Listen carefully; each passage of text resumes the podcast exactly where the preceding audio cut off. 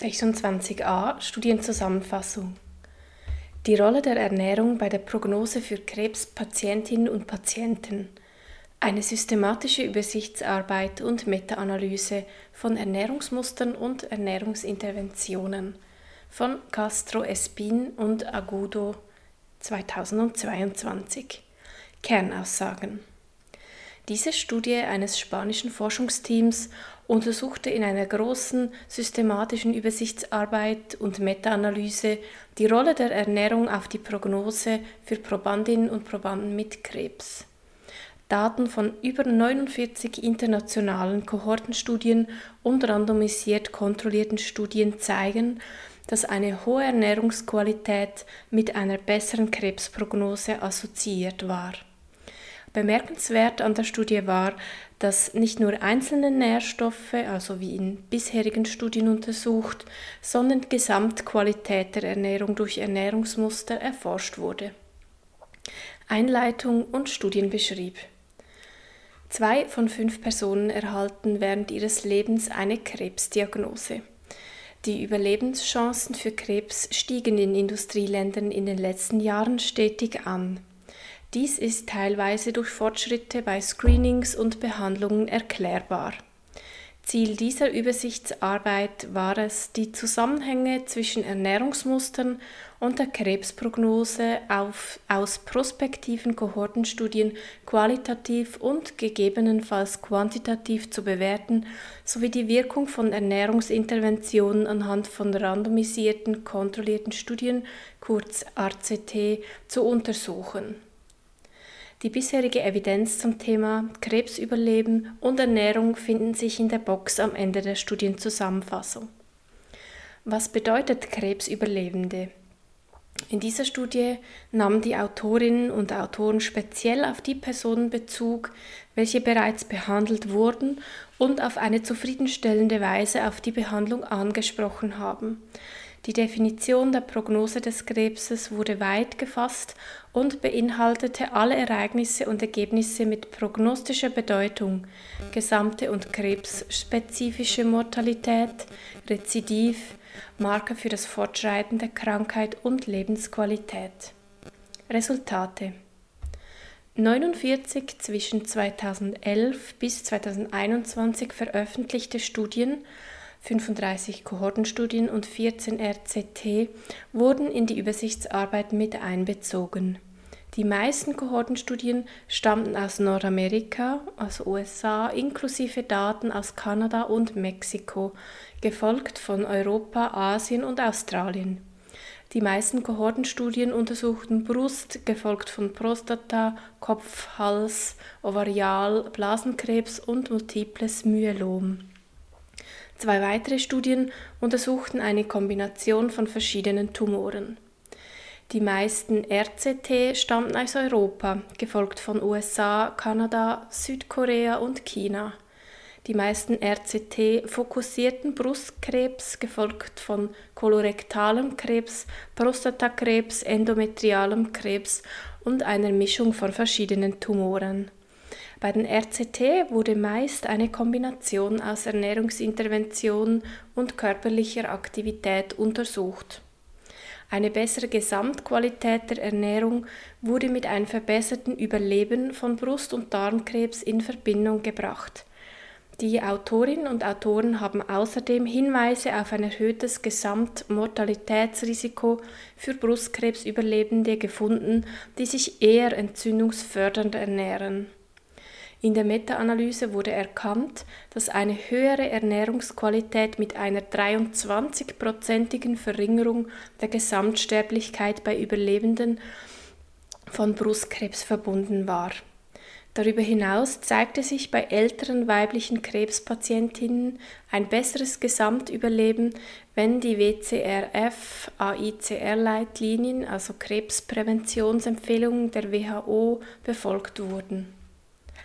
Die Einhaltung einer mediterranen Ernährung wurde mit einem geringeren Sterberisiko bei Überlebenden von Darm- und Prostatakrebs in Verbindung gebracht. Im Gegensatz dazu ergab die DASH-Ernährungsform keine Assoziation mit der Überlebensrate bei Darmkrebs, basierend auf den Ergebnissen von zwei großen Kohorten. Welche Aspekte sind für die Interpretation der Studie wichtig? Ein wichtiger Aspekt wissenschaftlicher Studien ist die Untersuchung synergetischer Effekte der Ernährung. Dies bedeutet, dass klinisch relevantere Ergebnisse eher zu erwarten sind, wenn nicht einzelne Nährstoff- oder Lebensmittelgruppen untersucht werden, sondern Ernährungsmuster und die Ernährungsqualität im Gesamten. Dies entspricht dann eher dem normalen Leben anstatt Laborbedingungen. Die Autorinnen und Autoren dieser Studie haben aus deshalb die gesamte Ernährung untersucht. Die Qualität der Kohortenstudien war insgesamt gut und wurde von den Autorinnen und Autoren mit einem durchschnittlichen Score von 7,8 bewertet, auf einer Skala von 0 bis 9.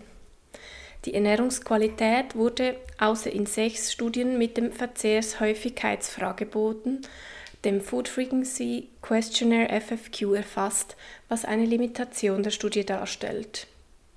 Ein Evidenzlevel von 2b wird vorgeschlagen, da es sich um eine systematische Übersichtsarbeit mit Meta-Analyse von Kohortenstudien und RCT handelt.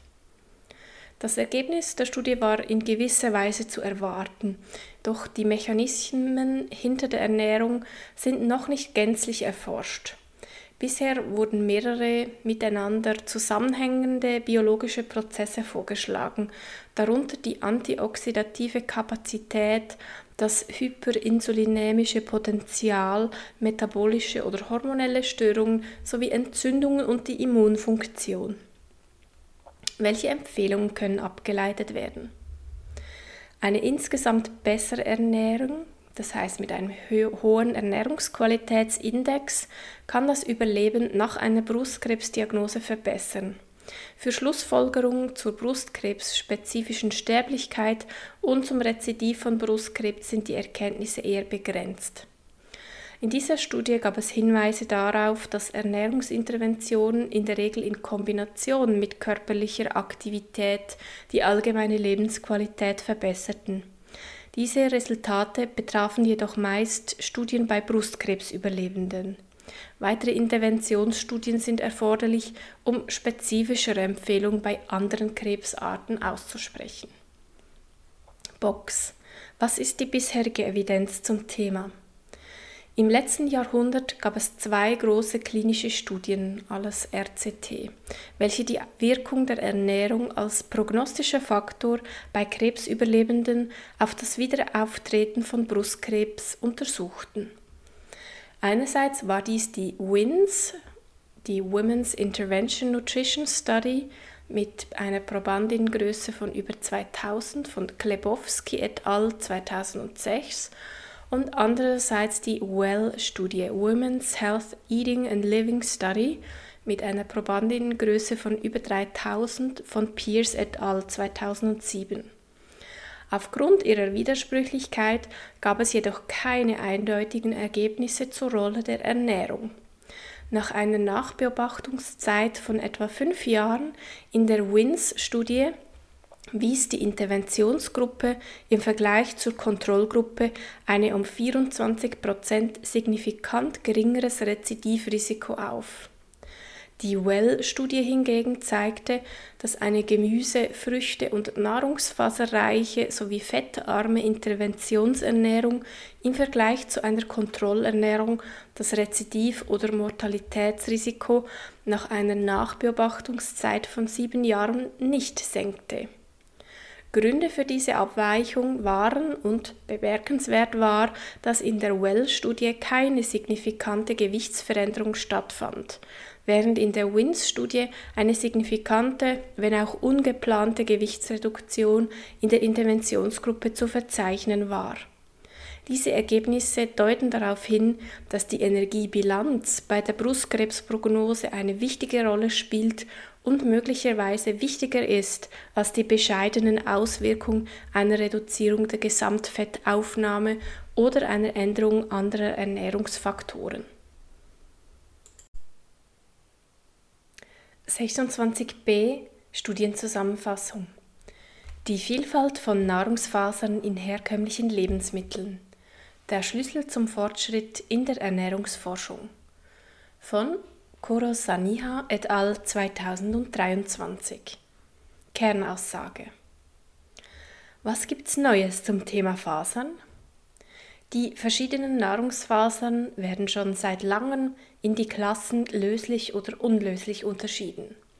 Laut dieser 2023 veröffentlichten Studie eines kanadischen Forschungsteams sollten klinische Studien künftig Fasertyp, Faserquelle und die chemische Zusammensetzung der Nahrungsfasern ebenfalls berücksichtigen und kommunizieren. Außerdem sind gemäß Autorinnen und Autoren Quelle, Reifegrad und Wachstumsbedingungen ausschlaggebend. Die Ernährungs- und Landwirtschaftsorganisation der Vereinten Nationen erklärte bereits 2003, dass die herkömmliche Klassifizierung schrittweise abgeschafft werden sollte, um einen tieferen Einblick in das Forschungsgebiet der Fasern zu erhalten. Einleitung und Studienbeschrieb Eine kürzlich veröffentlichte Meta-Analyse hat gezeigt, dass nur 7 Gramm Nahrungsfasern pro Tag in insgesamt eine halbe Portion Bohnen, zwei Scheiben Vollkornbrot oder einer geschwellten Kartoffeln das Risiko für Herz-Kreislauf-Erkrankungen, hämorrhagische und ischämische Strokes, Diabetes und kolorektale Karzinome senkt. Insbesondere in der klinischen Ernährungsforschung wurden Subtypen wie beispielsweise Beta-Fructane, Beta-Glucane, Pektin und Arabinoxylane und die Funktion von Nahrungsfasern weitgehend übersehen. Warum ist das wichtig? Die Subtypen von Nahrungsfasern und die Komplexität ihrer individuellen Interaktionen mit dem Wirt und dem Mikrobiota im menschlichen Darm sowie darüber hinaus zu untersuchen, ist relevant, da bisher uneinheitliche Ergebnisse und unzuverlässige Dokumentationen Studien aufgefunden wurden. Diese Studie hatte zum Ziel, den quantitativen Gehalt von Nahrungsfasersubtypen zu überprüfen, um zukünftige Ernährungsstudien weiterzuentwickeln. Die verschiedenen Subtypen der Nahrungsfasern werden in der Box am Ende der Studienzusammenfassung erläutert. Resultate im ersten Teil der Studie wird vor allem der Einfluss der Fasern auf unterschiedliche Pathologien wie Diabetes, Herz-Kreislauf-Erkrankung und gastrointestinale Erkrankung zusammengefasst. Da werden keine neuen Ergebnisse präsentiert.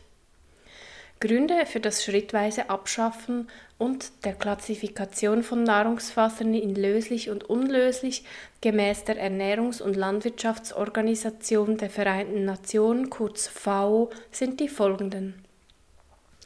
Zunächst kann sich die Löslichkeit der Nahrungsfasern je nach pH-Wert im Gastrointestinaltrakt, welche von Person zu Person unterschiedlich ist, verändern. Die Bestimmung des Gehalts an löslichen und unlöslichen Nahrungsfasern mit Hilfe von In-vitro-Methoden entspricht daher möglicherweise nicht deren Löslichkeit in einer In-vivo-Umgebung. Die Messmethoden sind darüber hinaus unterschiedlich, daher kann es Abweichungen zur Messung von Volumen von Nahrungsfasern kommen. Daher ist das Verständnis der Mengen einzelner Subtypen in der Ernährung und nicht nur die Untersuchung von löslichen und unlöslichen Nahrungsfasern der Schlüssel zum Verständnis der Wirkungsmechanismen von Fasern bei Gesundheit und Krankheit. Unabhängig von der Physiologie spielen diverse Umwelteinflüsse welche die Zusammensetzung der Faser beeinflussen, eine Rolle. So wurde zum Beispiel Na der Nahrungsfasergehalt der Ackererbse an fünf Standorten in Kanada in zwei verschiedenen Jahren untersucht. Dabei wurde ein signifikanter Einfluss des Anbaustandorts sowie des Erntejahres auf den totalen, also TDF-Gehalt, den löslichen und unlöslichen Nahrungsfasergehalt festgestellt. Eine weitere Studie verglich den Phosgehalt in verschiedenen Bananensorten und stellte fest, dass der Phosgehalt in einer in Ohio durchgeführten Studie bei 1,09 mg pro 100 Gramm Trockenmasse lag, Dieser Wert für Bananenpüree in einer in Frankreich durchgeführten Studie 130 mg pro 100 Gramm betrug, während Beta-Fructan in Bananen, die in Australien angebaut wurden, nicht nachgewiesen wurde. Interessanterweise kann der Reifungsprozess, zum Beispiel der Banane, den Gehalt an Stärke verändern, die in Zucker aufgespalten wird, wodurch die Menge an enzymresistenter Stärke verringert und der Pektingehalt erhöht wird. Die verschiedenen Einflüsse auf die Nahrungsfasern werden in Abbildung 1 im PDF der Studienzusammenfassung in einer Übersicht dargestellt. Welcher Aspekt ist für die Interpretation der Studie wichtig? Evidenzlevel. Dies war eine beschreibende Studie mit einem integrierten Literaturreview. Beschreibende Studien dienen dem Überblick in einem Themenfeld und der aktuellen Evidenz. Daher kann kein Evidenzlevel vorgeschlagen werden. Welche Empfehlungen können abgeleitet werden? Es ist wichtig zu bedenken, dass selbst innerhalb von Nahrungsfasersubtypen ein hohes Maß an Vielfalt besteht und nicht alle innerhalb dieser Klassifizierung ähnliche oder sogar die gleichen physikochemischen Eigenschaften aufweisen. Dies unterstreicht die Notwendigkeit, die Herkunft und Klassifizierung von Nahrungsfasern in Studien besser zu kommunizieren und die Eigenschaften von Nahrungswasser besser zu berücksichtigen. Dies ist für Ernährungsberater und Beraterinnen zur Interpretation von wissenschaftlichen Studien relevant, da Fasern eine Rolle für Gesundheit und Krankheit spielen. Die Abbildung 2 am Ende der Studienzusammenfassung im PDF zeigt das von den Autorinnen und Autoren dieser Studie entwickelte Profil von Nahrungsfasersubtypen in gängigen Lebensmitteln, wie sie in Ernährungsfragebögen, zum Beispiel FFQ, vorkommen. Die Abbildung gibt für die Praxis einen Überblick über die Nahrungsfaser-Subtypen.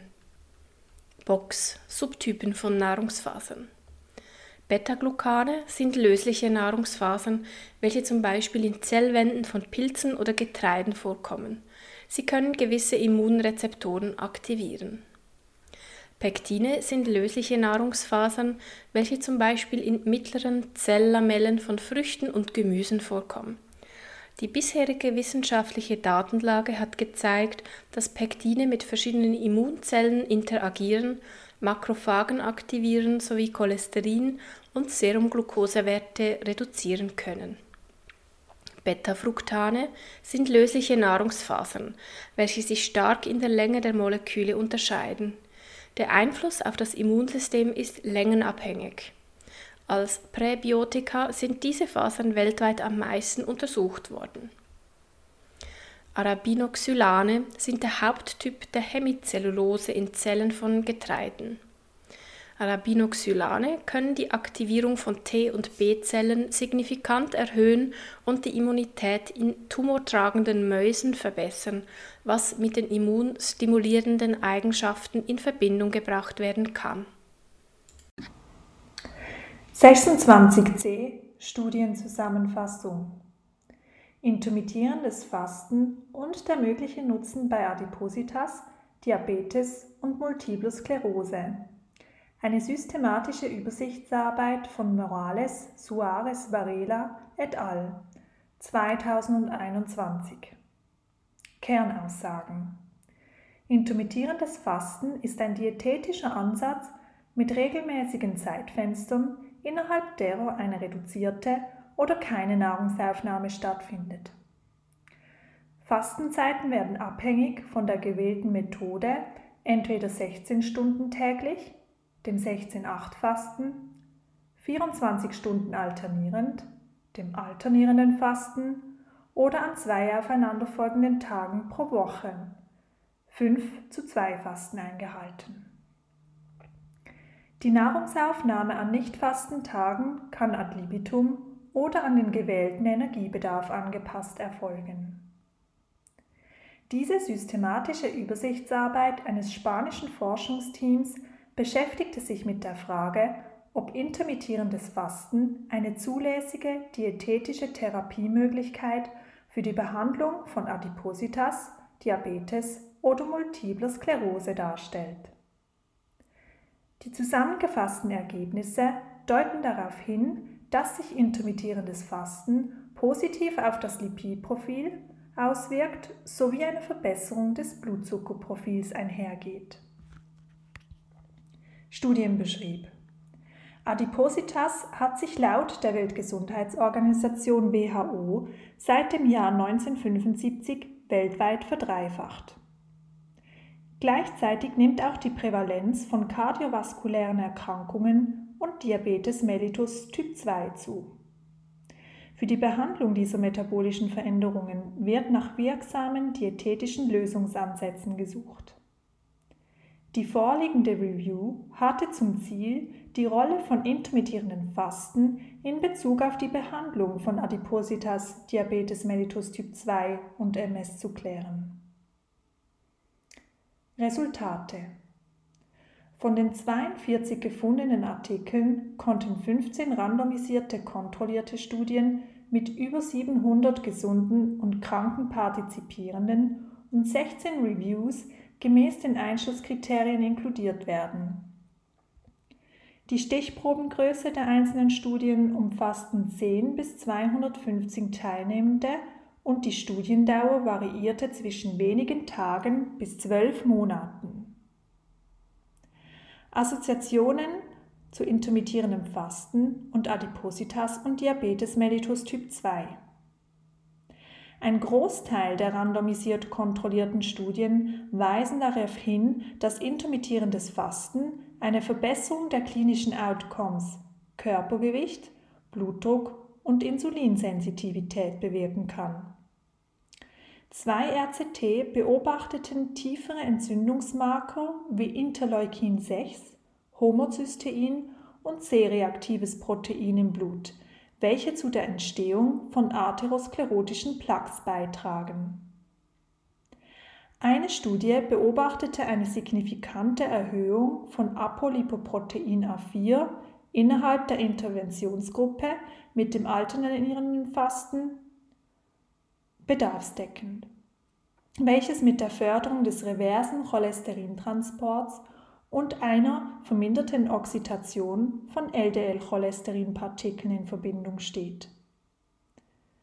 Eine weitere Beobachtung war eine signifikant gesteigerte Triglycerid-Lipolyse und daraus resultierend eine angeregte Produktion von High-Density-Lipoprotein HDL. Dieser Vorgang korrelierte mit signifikant tieferen Triglyceridwerten, das heißt minus 23 Prozent. Drei Studien konnten keine signifikanten Veränderungen auf den HDL-Spiegel im Blut im Zusammenhang mit intermittierendem Fasten feststellen. Eine andere RCT fokussierte sich auf mögliche Veränderungen kardiometabolischer Risikofaktoren mit dem 16 zu 8 Fasten bedarfsdeckend und beobachtete signifikant tiefere durchschnittliche Blutzuckerspiegel innerhalb von 24 Stunden, genauer 4 plus minus 1 Milligramm pro Deziliter. Weniger glykämische Ausreißer, genauer 12 plus minus 3 Milligramm pro Deziliter. Und erhöhte morgendliche LDL- und HDL-Spiegel im Blut, was auf eine erhöhte Fettoxidation nach der Fastenperiode zurückgeführt wird. Messungen am Abend zeigten keine Abweichungen mehr zu den Ausgangswerten an.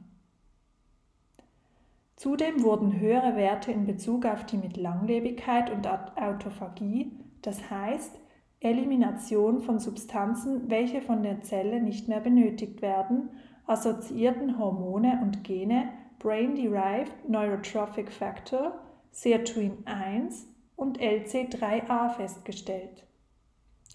Die Erhöhung war jedoch nur für die Gene Sirtuin-1 und LC3A signifikant.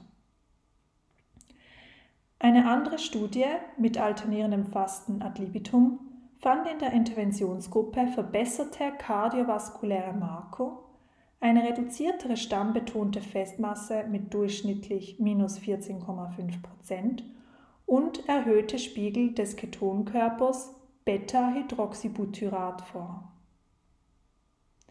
Mehrere Studien berichteten von einem Zusammenhang zwischen erhöhten Ketonkörperspiegeln mit reduziertem oxidativen Stress, Erhaltung der Magermasse und einem verbesserten Sättigungsgefühl. Der Ruheenergieverbrauch der Probandinnen und Probanden der Studie war nach vier Wochen unverändert.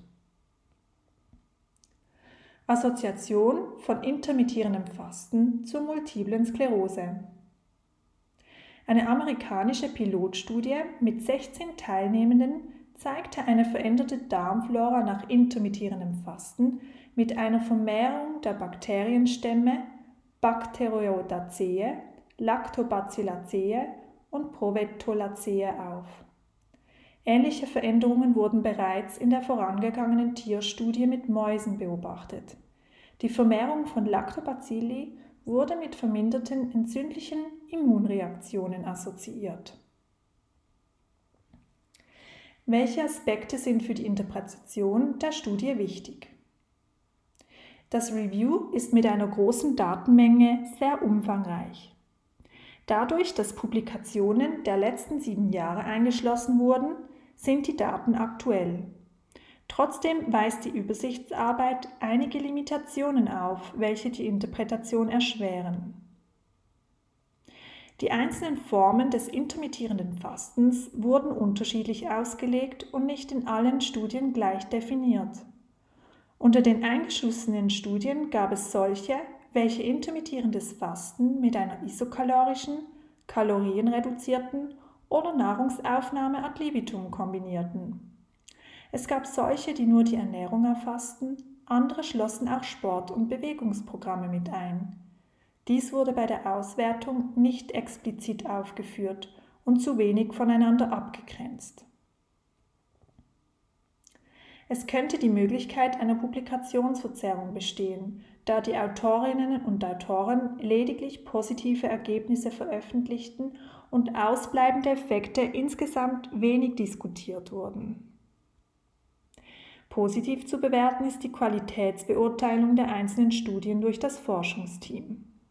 Eingeschlossen wurden ausschließlich randomisiert kontrollierte Studien mit einem hohen Evidenzlevel, das heißt 1 und einem starken Empfehlungsgrad A sowie systematische Reviews. Da aber einige Reviews auf eine moderate bis beträchtliche Heterogenität hinweisen, wird ein Evidenzlevel 1a- vorgeschlagen. Welche Empfehlungen können abgeleitet werden? Intermittierendes Fasten kann für Personen mit Übergewicht, Adipositas, arterieller Hypotonie sowie Kohlenhydrat- oder Feststoffwechselstörungen ein wirksamer Therapieansatz sein, um die Reduktion kardiometabolischer Risikofaktoren wie erhöhte Blutzuckerwerte, Hypertriglyceridämie, erhöhtes Körpergewicht und viszerales Bauchfett zu unterstützen.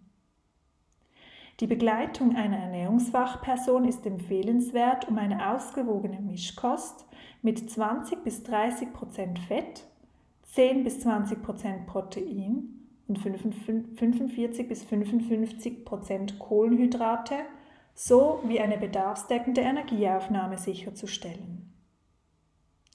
Zur Unterstützung einer Gewichtsreduktion kann zum Beispiel bei der Variante 16.8 mit einer leichten Kalorienreduktion, Vorschlag minus 10% des Gesamtenergiebedarfs, gearbeitet werden.